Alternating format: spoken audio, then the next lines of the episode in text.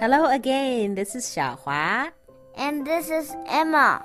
Yes, and together we're going to tell you, well, not a story today, but we are going to tell you a nursery rhyme, right? Yes. And the name of the rhyme is called Humpty Dumpty. That's right. 相信很多小朋友都听过这首儿歌吧？Humpty Dumpty.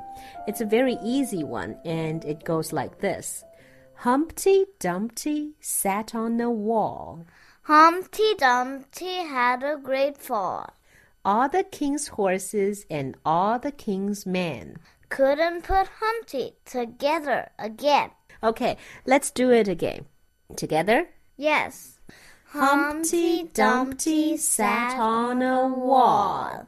Humpty Dumpty had a great fall All the king's horses and all the king's men couldn't put Humpty together again. Okay, Emma, 我要考考你了。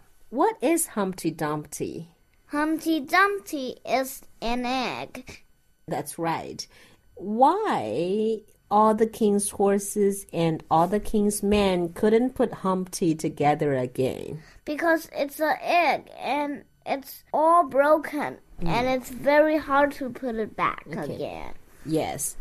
Humpty Dumpty 这首儿歌呢，是一首非常经典的儿歌，被改编成了很多种歌曲，对不对？那么我们今天就来教大家唱其中的两个版本，好不好？好。All right.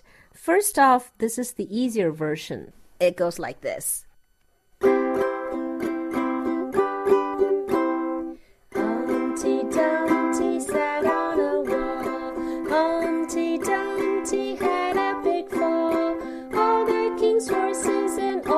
all the king's men couldn't put Humpty together again. 预备起。Humpty Dumpty sat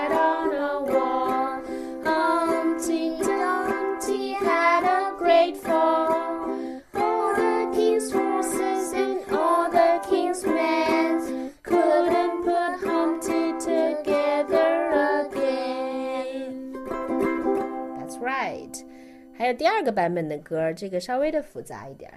It goes like this. Humpty Dumpty sat on a wall. Humpty Dumpty had a great fall. All the king's horses and all the king's men couldn't put Humpty together again. 对不对？Humpty Dumpty sat on a wall. Had a great fall. All the king's horses and all the king's men couldn't put Humpty together again. So that's it for today. See you next time. Goodbye.